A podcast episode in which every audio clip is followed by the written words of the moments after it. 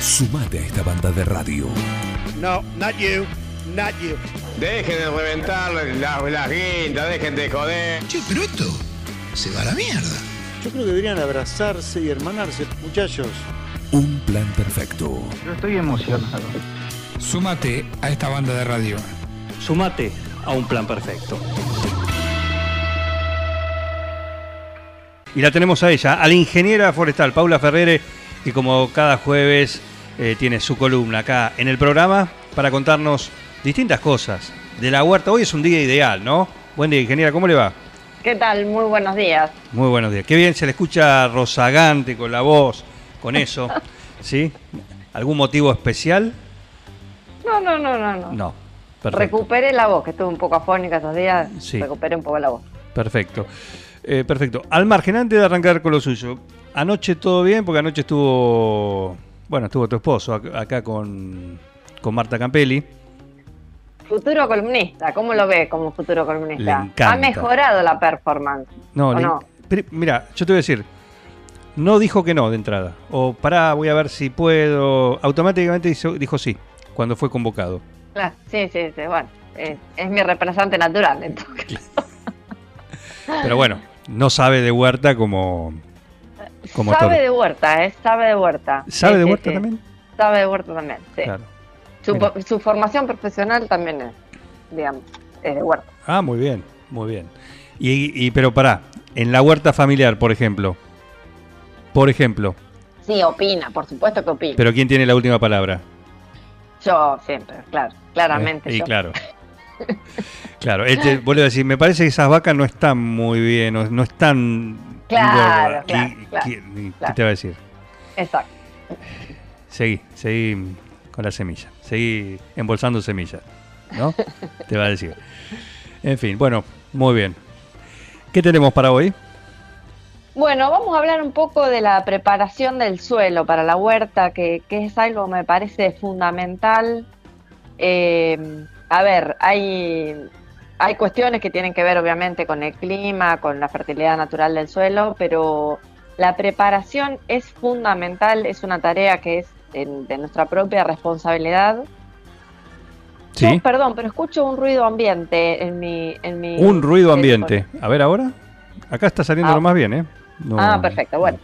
Eh, bueno, como decimos, la preparación del suelo. Sí. En primer lugar, eh, esto que estoy diciendo en realidad lo tendríamos que haber preparado antes. Y bueno, Siempre pero- por ahí llegamos un poco tarde con las recomendaciones, pero para aquellos suelos que nunca hicieron huerta, que bien siempre pasa, gente que nunca hizo huerta y que de repente quiere arrancar Sí, y tiene un terreno por ahí con mucho gramón o con muchas malezas de distinto tipo y tamaño, lo ideal es hacer un control eh, con una con un nylon, con un, con un nylon que puede ser de silobolsa. sí, Y bueno, esto es una cuestión natural, digamos. Eh, evitamos la fotosíntesis de la planta, la planta se muere y eso queda con una con un eh, control equivalente al que podría ser un herbicida.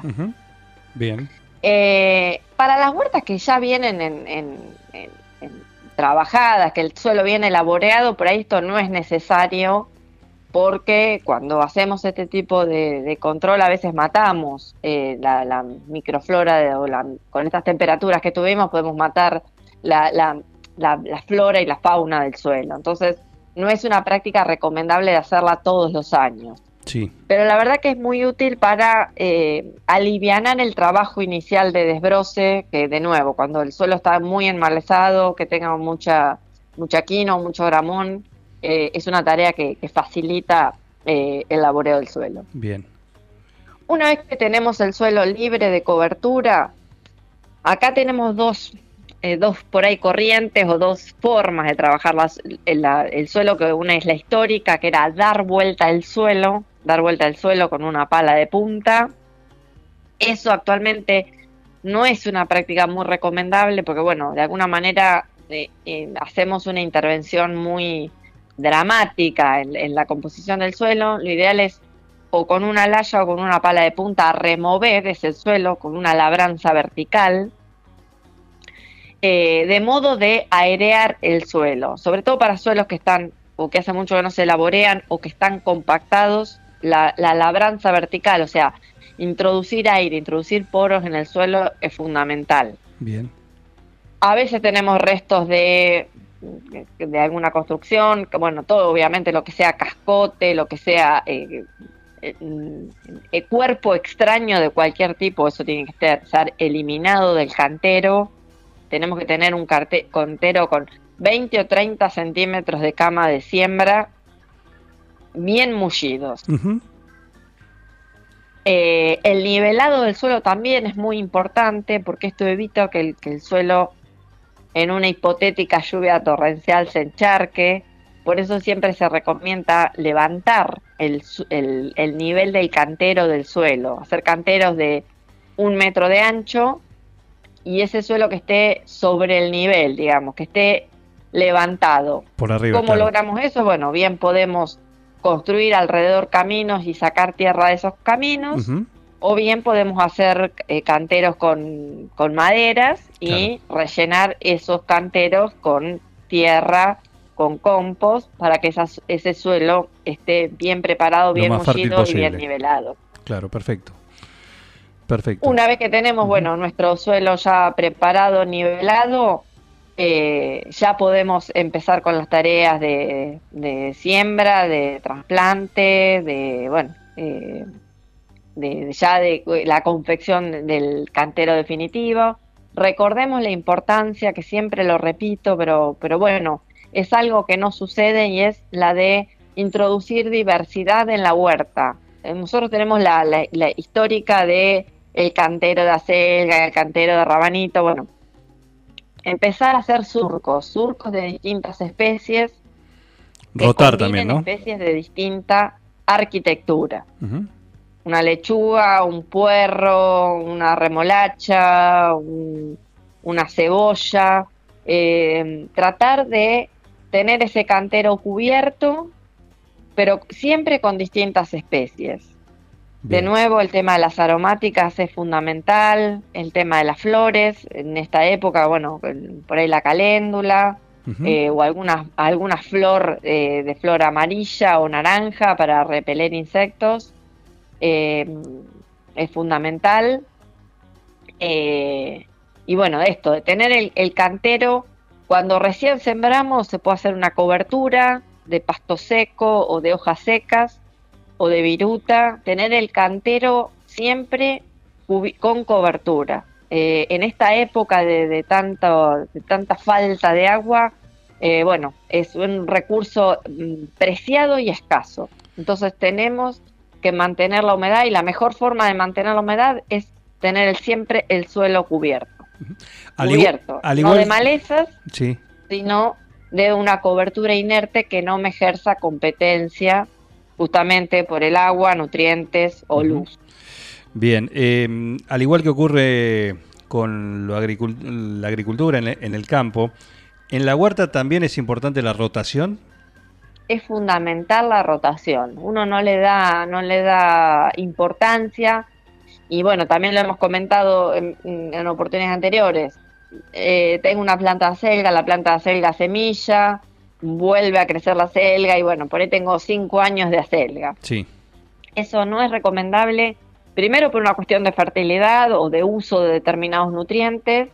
Nosotros tenemos eh, frutos eh, o verduras que, decimos que son de hoja, como la, bueno, la lechuga, la selga, eh, la espinaca, verduras que son de fruto, en este caso en invierno la- las habas y las arvejas, eh, verduras que son de raíz, la zanahoria, el rabanito, la remolacha, y, eh, y verduras que son de flor como el coliflor o bueno, se me va a ir en este momento o la o El brócoli.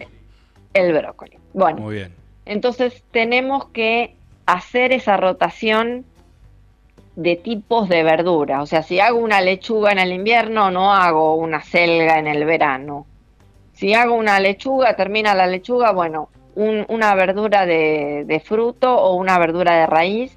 Y así tratar de en cada temporada ir variando. Porque, bueno, muchas veces sucede que incluso las, eh, las especies pertenecen a la misma familia o al mismo género y tienen plagas en comunes, uso de nutrientes comunes, que tenemos que tratar de, digamos, de evitar la siembra con la misma especie o con especies de, la misma familia.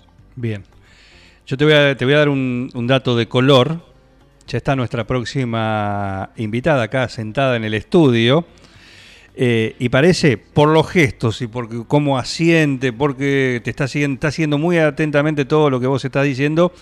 Y recién yo te dije brócoli porque le salió a ella. Estaba escuchando y, Ah. y brócoli. ¿Viste? Cuando vos no te salía, brócoli. Bro. Brócoli. María Elviskovich está acá con nosotros. En un ratito nos va a hablar sobre adiestramiento canino, pero eh, huartera, Siete años en proyecto de huerta. Buenos días. Y ¿Qué nos tal, conocemos ¿Cómo con? Paula. ¿Qué tal?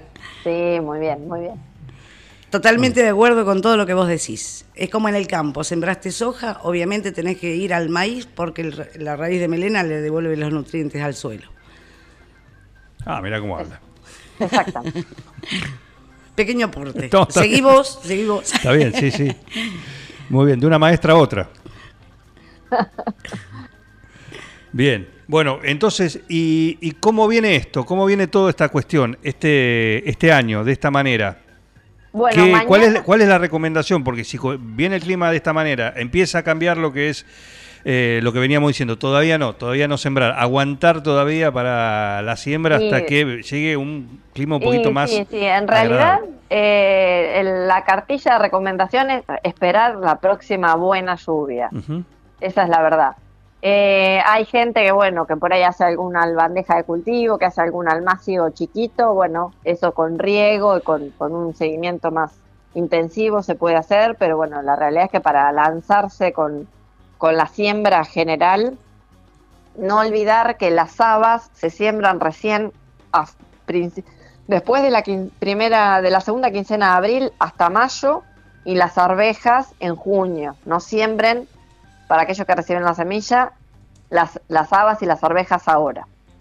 Eh, y lo ideal sí sería esperar una buena lluvia o, bueno, algún almácigo muy chiquito. Y la cobertura, la cobertura es fundamental. Yo es- me siento que estoy muy reiterativa con este tema, pero la cobertura del suelo es fundamental para conservar la humedad del suelo. Claro, fundamental. Sí. Perfecto, perfecto. Bueno, eh, así que atención con todo esto, ¿no? Atención porque Sí. es el momento ahora de empezar a, a trabajar.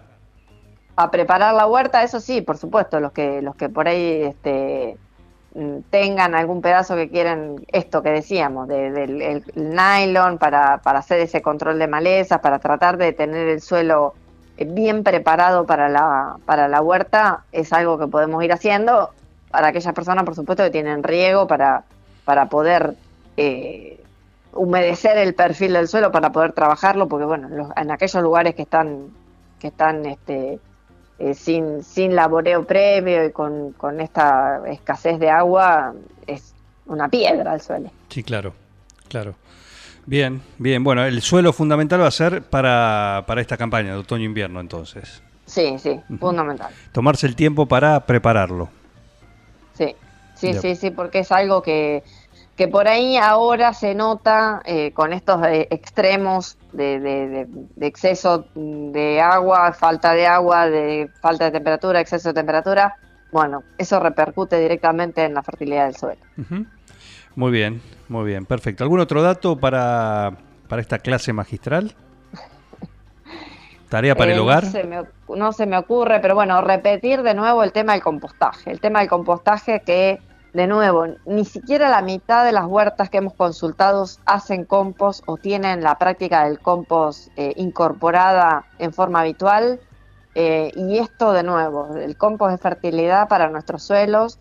No solamente la fertilidad química, sino también la estructura. Que bueno, eso es eh, eso es algo también fundamental y que no se recupera de un día para otro. Tenemos que tener el suelo eh, bien estructurado para, para hacer huerta, que la huerta es, es, es una, una actividad muy intensiva, de Sí. mucha extracción de nutrientes. Y bueno, cuando se llevan los nutrientes también se pierde la estructura.